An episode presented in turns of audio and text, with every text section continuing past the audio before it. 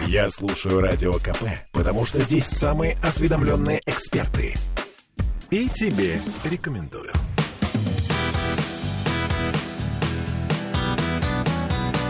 Легенды и мифы Ленинградского рок-клуба. В студии радио «Комсомольская правда» в Санкт-Петербурге в программе «Легенды и мифы Ленинградского рок-клуба». У микрофона Александр Семенов. Здравствуйте, рокеры! И сегодня у нас в гостях, вот уже второй раз, к моему большому удовольствию, э, в гостях музыкант, композитор, аранжировщик, э, человек, пишущий музыку к кинофильмам, э, участник музыкальной группы «Сезон дождей», «Арс», «Аквариум», ну, в общем, все это я говорю об Алексее Зубареве. Леш, добрый вечер еще раз. Здравствуйте. Спасибо большое, что нашел время, и снова мы сможем э, окунуться в воспоминания, связанные с музыкой, с хорошим настроением, с друзьями, с нашими, которые были всегда рядышком с нами. Леш, мы с тобой остановились э, на той передаче, э, вспомнили про Дворец молодежи и про группу «Арс». «Арс». Скажи мне, откуда у вас были такие музыкальные инструменты? Если я не ошибаюсь, у тебя была гитара под названием Лес Пол, да еще белого цвета. Нет, черная. А, с чер... белым кантом, да. И это был шикарный Лес Пол, юбилейный. Юбилейный, да. 25-50, 25 лет модели Лес Пол, 50 лет Лес Полу. Прекрасный Откуда? инструмент. Это все родная советская власть. Вот как, а мы все ругаемся. А откуда такие великолепные клавиши? Вот. Юпитер. Конечно, это был ужас. На самом деле, как эти инструменты э, приобретались, это было потрачено много времени. Добрые люди помогали выбивать право приобретения инструментов из комиссионки. Не, там, не на тысячу рублей, а на там, тысяч, наверное, на сто. А, так это все было очень серьезно? Вы Да. из комиссионных? А Да. как вам дали разрешение? Потому что ЛДМ подчинялся Центральному комитету ВЛКС. В ЛКСР. Совершенно И справедливо. там, так- там же тоже люди. Все кто-то... э, Кто-то поехал в Москву, и все ждали, будет, не будет. И, и, конечно, это было долго. Мы... Ой, господи, приш- пришлось заниматься этим, искать эти инструменты, сговор договаривались, чтобы кто-то что-то привез, дал в комиссионку, мы оформили. Боже, это я, наверное, таких перерывов в занятии музыкой не помню. Потому что я бегал по этим каким-то делам. э, Ерундой занимался. Ерундой занимался, просил родственников. Мы собирали деньги, занимали, чтобы нам эти инструменты у людей купить, потом, значит, комиссионку самим поставить. Все. У нас вызывали следователь. Следователю звонят из ЦК ЛКСМ, что не надо их там, значит, Трогать. убивать. Видимо, так было так. Я уже сейчас детали не помню. Но, в общем, это были Лёш, ужасные черные Но зато времена. как вы звучали, как Звучали звучал прекрасно. Родос. Да. Как вы звучали со сцены. Это была божественная музыка в великолепном исполнении. Конечно, Арс сильно, с моей точки зрения, ушел, дал крен очень быстро от музыки, ради которой мы собирались. Как бы, Арт-рока. Арт-от-рока быстро ушли коммерческому джаз-року, потому что попросили в ЛДМ выступать на вечерах. То есть никто не ожидал, что мы, наверное, планировали хороший комсомольский коллектив. Анекдот был в том, что ни один из нас не был комсомольцем. Перед гастролями э, в Европу социалистическую, значит, мы должны были ехать. На- Наверное, мы просто кого-то сопровождали там тоже. Конечно. Вот. Мы должны были ехать по этой тоже линии дружба фройншафт. И э, говорят, ну, тогда же надо было утвердиться, прийти на какое-то там заседание. Они берут наши характеристики и понимают, что э, перед ними семь человек, там, предположим, да, все прекрасные, с высшим Хорошие музыкальным образованием, да. хорошие музыканты, ни один не комсомолец. Это миф? Миф. Миф это, да? Это реальный миф, жи- жизненный. Вот. И это, собственно говоря, что произошло? Пришел человек, я думаю, что это был гор, центр этих комсомола, кто-то, горком, наверное. Комсомола, серьезный человек пришел, э, нас позвали в кабинет директора, ну, взрослые дядьки стоят, они старше меня, большинство там, 25, конец консерватории у кого-то, кто-то уже окончил. И говорит, мы вас поздравляем, и каждому вручается комсомольский билет. Без всяких каких-либо там вызовов, проверок. Просто нас принимают. Так я стал комсомольцем. В 20... Нет, я стал второй раз или третий уже комсомольцем. Извините, но такая неприличная Не, судьба. нету слов даже. Я даже не могу... Это миф, не миф, легенда, Вот так сказка, правда. Да, Да. действительно, фантастическая история. И вот мы с этими прекрасными инструментами, уже с комсомольскими билетами, поехали в Германию. И, и И дали там джазу. Ну, играли мы джазу, и, конечно, нас планировали как вот такой коллектив представительский, скорее всего. Но по- потом получилось так, что подумали, ребят, ну, что-то у нас землян нету, этих нету, этих нету. Ну, вы можете там 40 минут на дискотеке поиграть что-нибудь такое. Костя очень увлекся дюком. Эллингтоном. Нет. Больше вот эта черная уже тенденция пошла джаз-роковая. Э, Очень ему это нравилось. Пошли. И вы играли уже. И ну, давайте сыграем. Что, попробуем? Ну, мне это, честно говоря, не очень нравилось. Вся эта вот эта дискотня, она мне интересна была с профессиональной точки зрения, как это делать. Я тогда впервые перешел с пальцев на медиатор плотно. Потому что с детства я играл пальцами. И к этому пришел с О, Леш, а можешь э, не очень длинно, а кратко рассказать нашим радиослушателям и мне тоже разницу между медиатором игры и пальцами? Конечно. Почему вы берете медиаторы в руки? Медиатор это такая маленькая Да. костяная Ну, треугольничек. во-первых, начать им легче. Играть. Да, и громче получается, и... И ты точно попадаешь по струне. Да, пальцами это достаточно... достаточно долго. Надо учиться, чтобы выдать что-то более-менее звучащее и ритмичное. Пальцами намного труднее, но у тебя больше возможностей. Вот у меня, я, к сожалению, из-за формы руки не могу пятью играть. Я играю четырьмя пальцами. Вот у меня четыре медиатора. Если надо, я их могу использовать по одному. Я играю ногтями. Я играл всегда ногтями. Есть техника классическая и не классическая, кантри, и то, что называют сейчас модным фингерстайлом, да, там еще как-то. А это же всего-навсего таки то, таки то, что было и раньше. Ничего там в этом хитрого нету. Вот. И э, одним медиатором легче, быстрее, ярче, громче, но нет оттенков такого количества. Оттенки. Конечно. А, тише, громче. Тише, громче, тембр. Темп пожирнее, Да, по... да. Можно гладить, можно глушить. Я вообще, э, спасибо моему учителю, э, Юрий- Валентинович Андреев. Вот. Он э, интересный был гитарист, э, аккомпанировал Райкину. К нему ходили ребята из поющих гитар учиться. Он знал все. И все играл пальцами. Он был сторонником, я теперь-то понимаю, и продолжателем французской школы. Большая часть классической и неклассической гитары, она вышла из немецкой. М- Мощной, как арфа, посыл, атака. Французская школа играет на 20-30% громкости, позволяя все проценты тратить на динамику, на оттенки, на переходы, на тембры. Да? До сих пор французская гитарная школа – это очень интересно.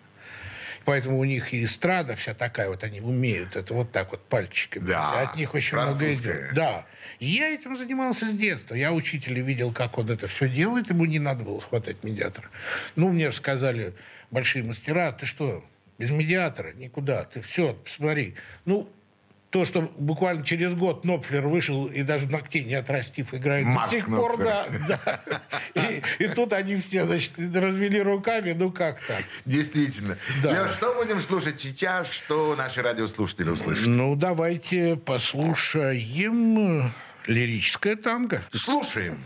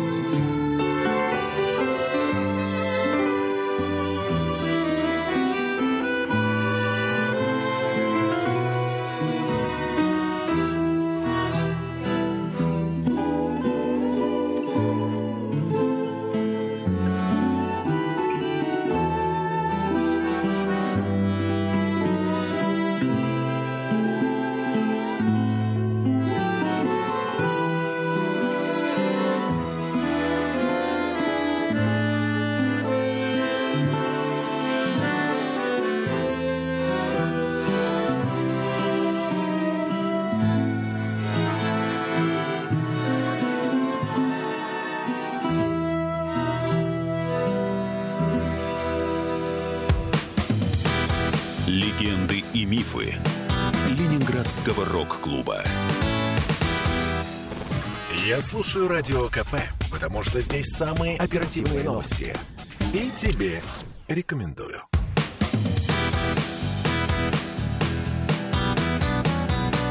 Легенды и мифы Ленинградского рок-клуба. В студии радио «Комсомольская правда» в Санкт-Петербурге в программе «Легенды и мифы Ленинградского рок-клуба» у нас в гостях музыкант, композитор, аранжировщик Алексей Зубарев. Леш, а, ну, я надеюсь, про твои разговоры, музыкальные инструменты в группе «Арс» при помощи комсомольских работников вы играли на блестящих. А в сезоне «Дождей» в группе питерского андеграунда, арт-роковой команде Андрея Отряскина, э, группе с названием «Сезон дождей». Как там-то было с аппаратурой? Там немного, ты немножко путаешь. Ну? Хотя ты-то историк. А Тряскин – это джунгли. Ой, извини, Да. Я ошибся. Я приношу свои извинения. Нет, так это и та же компания. Да, компания та же, но это действительно джунгли. А сезон дождей... Это Максим Пшеничный. Максим Пшеничный, конечно. И Сейчас я э, до сих пор же играют. Ребята, простите, я, наверное, так сходу не вспомню их всех по именам, фамилиям. Это Оля Лукоя. Да, Они основали группу еще в институте, во время своей учебы в институте. И территориально тоже в здании, видимо, они там выступали. Далее немножечко они творчески разъехались, потому что у них э, у кого-то пошло направление в сторону фолк-джаза такого, этно-джаза. я бы это сказал. джаза. Скорее, да. Э, А Максим Пшеничный, он немножко более в сторону такого силового, рокерского, я бы сказал, э, направления потянулся. А барабанщик остался общий. Леша Петров, надеюсь, до сих пор играет. Играет. М, Играет. Мы с ним много записывались, он у меня потом работал на записях в кино. И вот когда они пополам раста- э, развалились, к этому моменту мы с Максимом Пшеничным уже, он играл скорее у меня в коллективе, а у было такое приличное время, не то что у меня, я участвовал в коллективе, очень интересном, где поэтом был Трублаевич Петя, еще одна барышня была, э, где было немножко больше девочек, чем мальчиков, очень интересно. И он- такого направления немножко, немножко социального, немножко музыкального, немножко экспериментального в арт-рок. Интересно. Я там в тот момент преподавал в училище, и у меня там и студентки играли по очереди, потом осталась только одна. Очень интересный был коллектив. Но, ну, естественно, понятно, когда много девушек в коллективе, Ничего хорошего Ничего не хорошего не, происходит. не бывает, да. В результате, так сказать, э, главная певица стала моей женой и ныне со мной. Как обычно. Да. Ничего нового. Да. При том, что певиц я, честно говоря, не люблю. Но очень моим друзьям нравилось, чтобы их стихи пели. Вот. Ну, мы делали достаточно сложную музыку. Интересно это было. Я понимал, что это сложно, но Макс к нам тянулся и играл со мной. И когда у него развал, и у меня начался развал, мы с ним сели за бутылочкой коньяка и решаем, ну что, ты ко мне или я к тебе? Ну, ясно, что Конечно. надо куда-то туда решать. Совершенно объективно мы поняли, что у сезона дождей ну, больше раскрученность, грубо говоря, если можно ее таковой назвать. Особенной раскрутки, конечно, никакой не было. Джунгли были намного веселей по музыке, они были популярны, они много выступали. популярнее были да, чуть-чуть, да. А сезон дождей достаточно мрачная музыка. Это немножко направление Кинг Кримсон, вот в эту сторону. Это для, это для гурманов. Да, это сложные размеры, это... Семь восьмых, да. Ой, семь. Я помню прекрасный разговор на репетиции, когда нас трое, мы играли втроем. Две гитары и барабаны. Я играл на квинтовом строе за басиста и за второго гитариста одновременно. С другой строй такой. Диапазон бас, гитары и гитары на тех же Да, тогда ты творил что-то фантастическое Да, на я до сих сцене. пор им пользуюсь и делаю, и занимаюсь. Как это называется? Квинтовый строй просто был. Квинтовый строй. То есть ты одновременно играешь басовую партию И гитарную. и гитарную То есть у партию. меня диапа- внизу нижняя струна басовая ми, наверху гитарная ми. То есть весь диапазон баса и гитары у меня на, на грифе. Фантастика. Да, и мы Я играли. помню это. И у меня с гитары несколько выходов было, и как и сейчас, впрочем, только сейчас у меня их 180, а тогда их было три. Вот. И тогда мы выходили на сцену, и вот мы иногда мы что-то все-таки репетировали. Конечно, не только импровизации были, а были еще вещи, которые мы выверяли. И прекрасная фраза. Макс говорит, ну в том месте, где у нас 11 переходит в 13, вот ну, мне бы в этом месте хотелось бы такой звук. Леша говорит, какие 11? Там 9. А я понимаю, что я играю приблизительно на 5. Достаточно стабильно, с краплениями там трех восьмых где-то. Я говорю, давайте не будем выяснять. Что я, как человек единственный среди них образованный, все-таки с дирижерским образованием, я понимал, что если я сейчас с этими ИТР... Начнем разбираться. начну разбираться, это не кончится никогда. Я говорю, да давайте все, вот каждый считает где. Ну, главное, что мы всегда же совпадаем. Вот в чем вопрос. Мы играли прекрасно. Стадионы. Мы выступали, умудрились в Таллине выступать после гражданской обороны, когда там Ух, весь стадион, себе. вот стадион с красными флагами гудит и бетон рушится. И мы должны выйти после этого и играть инструментальные композиции втроем без клавиш, без минусовки, без всего. Мы выходим, и у нас композиция это минимум по 10 минут. Да, арт-рок. Да, арт-рок как-то вот это... И мы взяли эту толпу. Мы ее взяли. То есть это людей тогда это впечатляло. Это Таллин, певческое поле? Да. Ух! Мы играли же везде. Мы Прибалтику объехали больше, чем Россию, потому что мы- нас там любили, принимали. Конечно, Марк Шлемович, спасибо ему. Да. Вот. Он туда все это вытащил. Он очень любил Макса и, и любит, наверное, до сих пор. Вот. И Макс уехал, правда, в Швецию давно и немножко там совершенно музицирует, занимается другими вещами. И вот э, сезон для меня был самым интересным, наверное, периодом вот в молодом возрасте таком, потому что это было то, чего мне всегда хотелось и сейчас хочется. Минимальный состав, минимум электроники. То есть мы же играли, ну, грубо говоря, две гитары, все.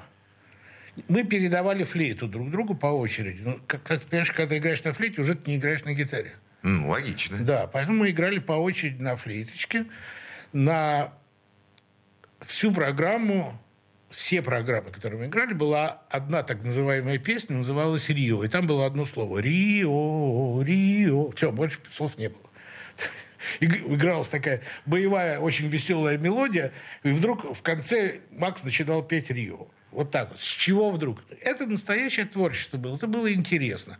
И в этом были какие-то всегда импровизационные моменты. Это был живой звук. И, ну уж, к сожалению, должен тогда продолжить мысль. И для меня сезон кончился именно в тот момент, когда они решили заняться клавишами.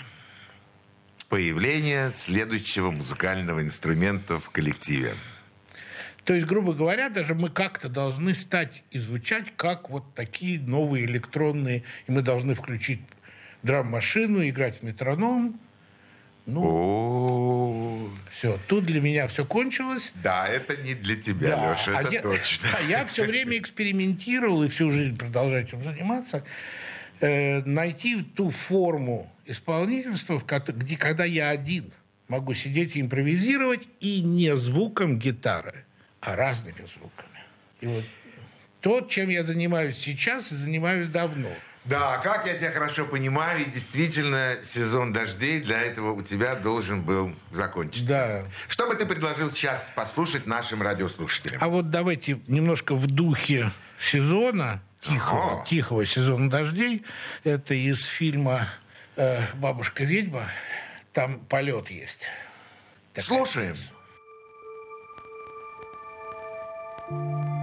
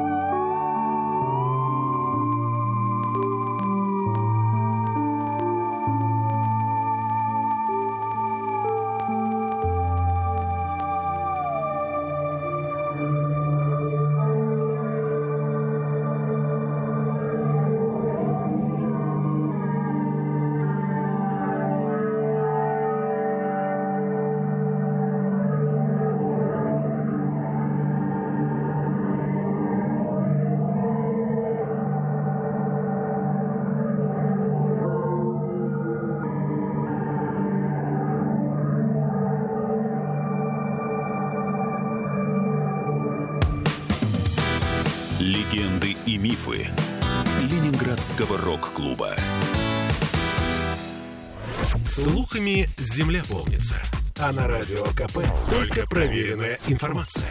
Я слушаю «Комсомольскую правду» и тебе рекомендую.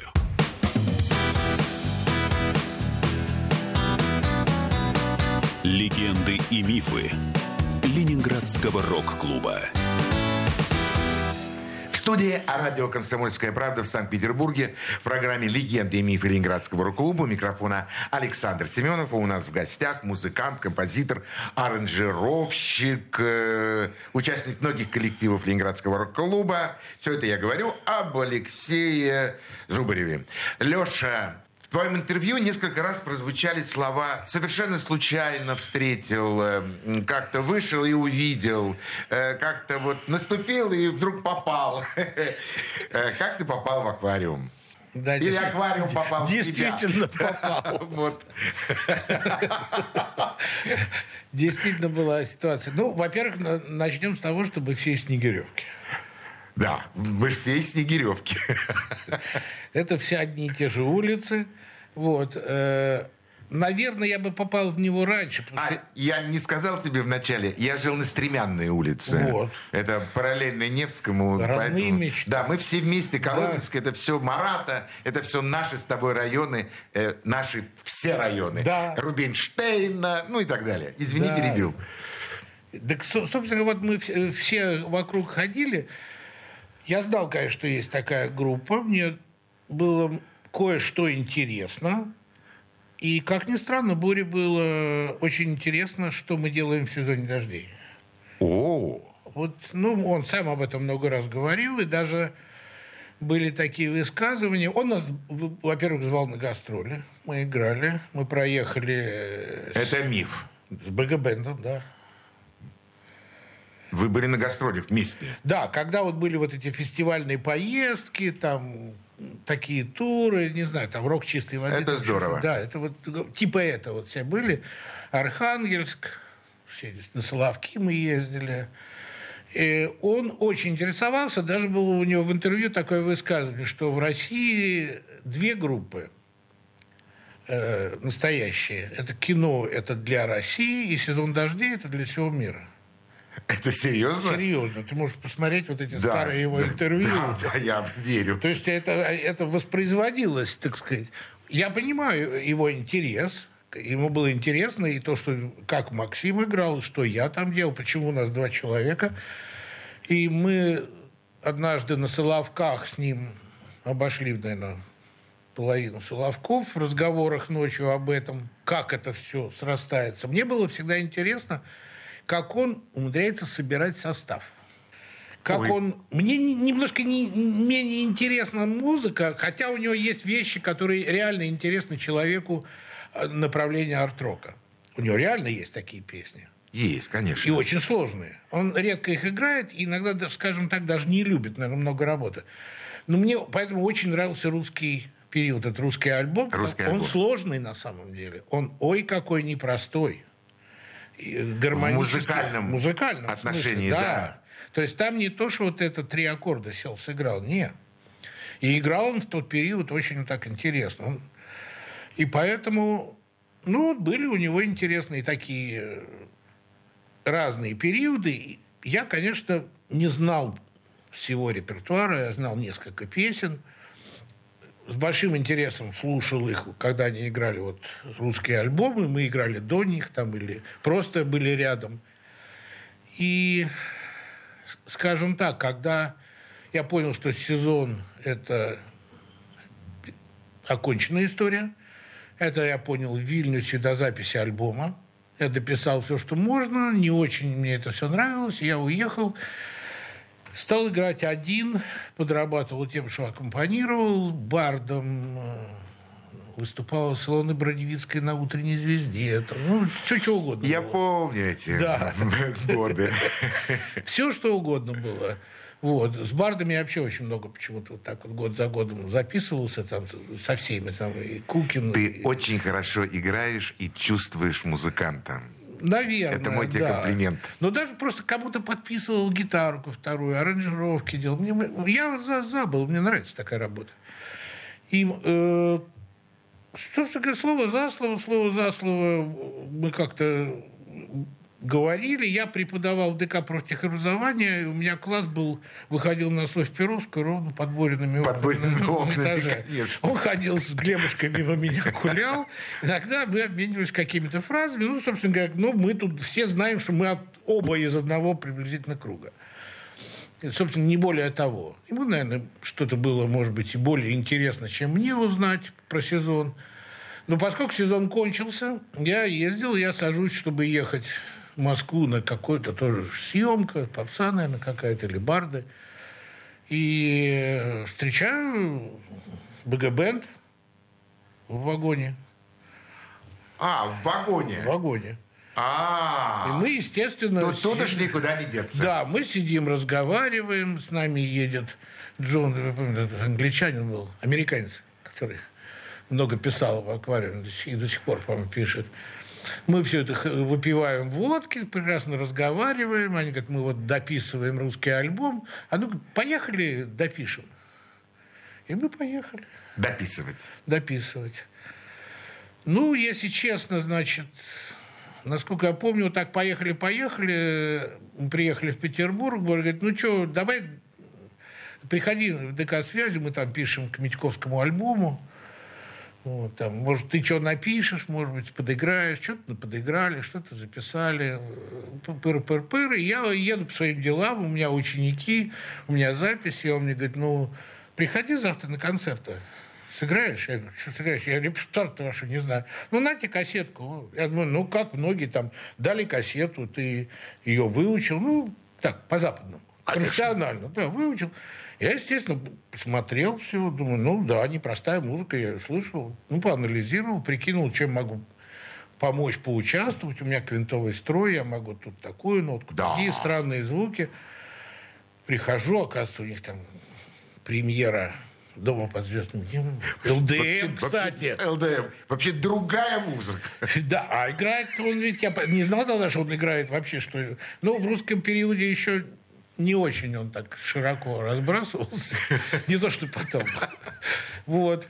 И я уже собираюсь, я говорю, что, ну что, играем? И он говорит, ну, солягу-то будешь пилить? Я думаю, где там можно солягу-то? Как это может быть соляга? Я говорю, а где там? Зачем? Тебе надо, что я что-то попилил? А, нет, я так просто, типа. А потом я понял, в чем дело. Это проверка у него была. Потому что все гитаристы, которых он приглашал к себе, выходили на Ляпин. сцену и давали второго Александр Ляпина. Ляпин, да. И, естественно, портили ему весь гитар. Весь концерт. Вот. А я понимал, я же, ну как, я же композитор, я аранжировщик, э, э, музыкант. Я понимаю, что мне надо вот тут, значит, со скрипочкой пиццикатку взять, тут это поддержать, тут аккордеон на второй голос. Все. Нормальная работа музыкальная. Я этим и занимался. И так я думаю, ну все, сыграли концерт, все хорошо. Я типа, он говорит, ты что, мы на поезд едем? Я говорю, у меня ни паспорта, ничего, ни трусов, простите, вторых, ничего. Приехали, поехали, там решим. Ну, короче, вернулся я уже на свою работу недели через две-три. Работа моя... Леша, это миф. Нет, вот так вот. ровно. Правда? Все, первый город, по-моему, был Краснодар. Весна начиналась. Вот так вот все, я так поехал, и все, и я без, без паспорта в самолет меня сажал директор, потому что у меня ничего не было с собой.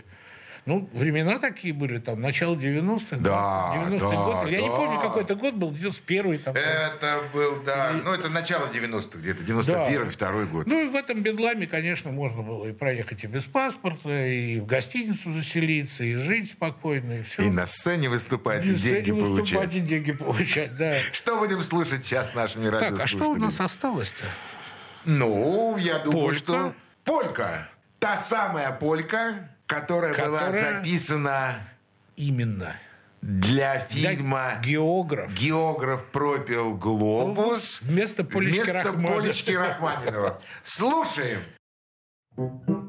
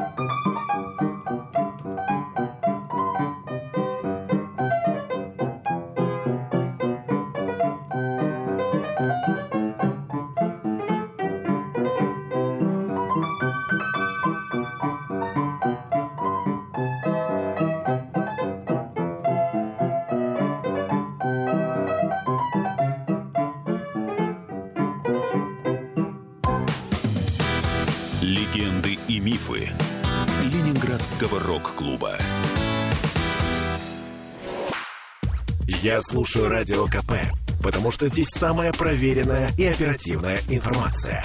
И тебе рекомендую.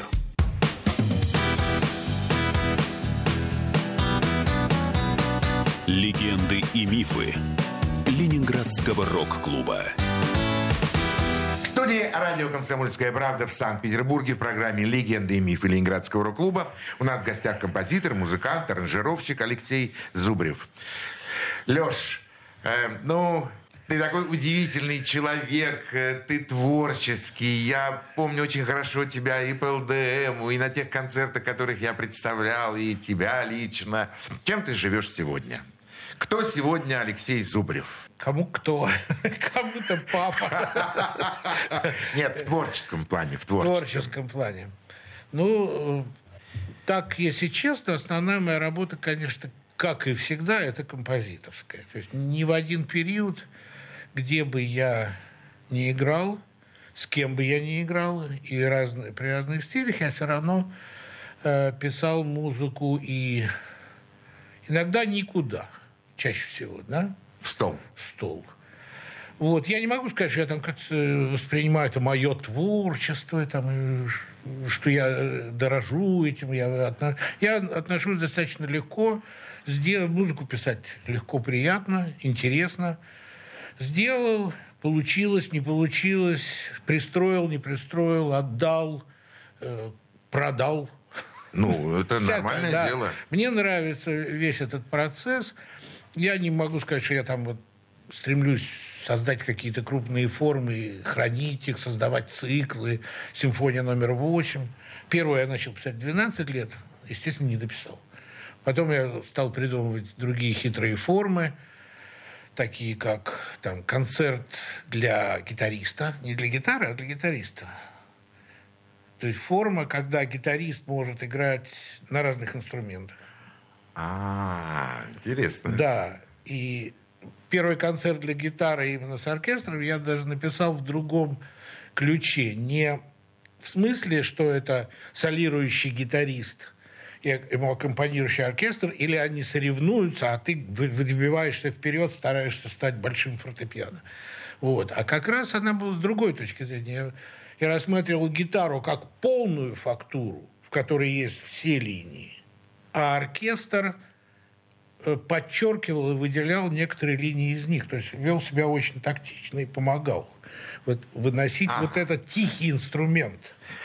Слушая тебя сейчас, я понимаю, что тебе не очень нравится выступать на сцене. Нет, мне очень нравится. Я Нравится? играю один периодически. Ты, наверное, мог видеть. Да, я видел, меня. конечно. Да. Но это короткие такие Да, показы, потому что я не могу на чужом мероприятии п- прикатить со своими всеми девайсами, э, расповсюдиться и занять полсцены. И главное, что я выставляю это три часа. Да-да. Понимаете, это тоже Эмерсон Лойк Палмер в некотором смысле. Вот, потому что система, которой я сейчас пользуюсь, это не совсем, может быть, еще достроенная. Это, м, она такая система э, разных, достаточно фабричных, со всего мира собранных приборов, которая позволяет гитарный сигнал снимать с каждой струны отдельно и несколько раз.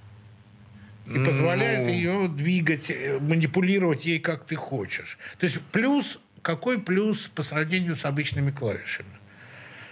Э, У них мертвая клавиатура электрическая и очень точный контакт, в отличие от нас. Ну, есть активная клавиатура. Активно это активно, но звука-то у клавиши нету. Это если такой рояль, как у Элтона Джона за пару миллионов фунтов. Я видел этот рояль Да. лично и рассматривал его Вот. на сцене в БКЗ «Октябрьский» в 1978 Вот. году. Так И вот. было два. Мы то же самое делаем и с гитарой. То есть живой звук гитары остается, и параллельно мои все нотки могут играться разными инструментами. В раз... При разном нажатии, в разных диапазонах возникают разные инструменты. Что-то э, может, скажем, для сценического выступления может быть элемент э, случайности, то есть какие-то инструменты в процессе пьесы могут включаться сами там, на первой минуте, на десятой секунде вошла, вышла, огибающая пошла в другую сторону. Э, могу показать видео. А, Это композиторская работа. А работа артиста на сцене? Я очень люблю детский театр. Мне это, это самая для меня приятная атмосфера. Я много лет сотрудничаю вот с Женей Глюк, с театром Вампука. Театр Вампука, Женя Глюк. Я так подменял просто ребят-музыкантов с большим удовольствием. Приходил поиграть на гитаре, потом периодически я уезжал на гастроли, и мы не играли вместе. Потом я опять кого-то подменял. Последний раз мы играли с Белиновиком э, Робинзона Круза. То есть он на контрабасе, я за весь оркестр. Я, у меня роли не было, он Робинзон. Я только изображал портрет Робинзона, я был тогда весь в бороде и в волосах вот такой, поэтому меня... А он, он бритый. Ну, для тебя это на самом деле привычно, потому что я помню спектакль Женя Клюк, он назывался, по-моему, «Медведь», если Да, я там играл. Ты в нем, конечно, ты в нем играл. Э, Дачника. Я был Да, дачник. ты был дач- Молчаливый дачник, сидящий и выпивающий за столиком слева. Да, да, да, да, да, ты был, да, дачник какой-то. Я помню все это. Это очень здорово. Э, Есть ли группа, в которой ты сейчас играешь? Нет. С названием? Нет. Нет. Только Нет, с индивидуально. группами, да, я, к сожалению, понял, что бессмысленно. Э, ну, не люблю, конечно, отрицательные эмоции выдавать, но я, я скажу, в чем дело. Наверное, конечно, главная беда – это я, который э, одиночка там, наверное, и можно так, наверное, посчитать. Леш, Ну, имеешь право. Вот. Но, честно говоря, э, грубо скажу так, вот уже на дядю не могу работать. Ага. Я хочу работать, если в группе, то там, где Я главный. не я главный, а Ну, не где прям- не- идеально, когда нет главного. А это идеал. Да. Вот это моя. То есть я бы... Конечно, моя мечта была бы играть в группе Слейд всю жизнь. Слейд? Ну, такого типа. Это моя любимая музыка, на самом деле. То есть, кроме арт-рока, я на самом деле, вот мои коренные такие устремления. Но, опять же, весь Слейд ранний. Понимаешь? Вот, вот я понимаю, что такое вот они вышли. Вышли четверо парней. И, самое, и они очень музыкальные, они очень непростая музыка, и аранжировки очень непростые. Мне нравится соединение простоты, эмоций, посыла, музыкальности. Да? У них вот такая была задача. Да, и не только для Крисмас. То есть я понимаю, это, вот это, это рок-н-ролл, в котором можно прожить жизнь, ни о чем не думать, а о том, как э, писать музыку в кино, не писать. Я бы мог ради этого забыть, вот сел и поехал. Мне во всех группах, прежде всего, нравилась компания. То есть, например, я, наверное, не смогу даже с аквариумом так долго ездить. Мне нравилась компания. Мне нравится это вот поехали вместе. То есть, взялись. перефразируя слова одного известного режиссера, в кино дол- музыки не должно быть. Главное... Но всю лучшую музыку для кино, если она вообще кому-то Лучшая, нравится, лучшая. да. Все я написал на гастролях. Я фактически научился работать, э, записывая на ходу для географа, например, э, была такая тема, э, где он стоит на утесе с шаманским бубном. Она записана на сцене. Шар играл в бубен на сцене, Гончик писал из зала. На репетиции аквариума мы просто записали эту пьесу прямо на сцене, два дубля. Я ее потом обрабатывал. еще. Вот оно творчество. Да, конечно. Вот когда ты это все Мне делаешь. это нравится, и в театре так можно. У, Уважаемые радиослушатели, сегодня у нас был в гостях удивительный человек с удивительной фантастической харизмой. Ну, во-первых, я его очень давно знаю, очень люблю по Дворцу молодежи, его музыку знаю.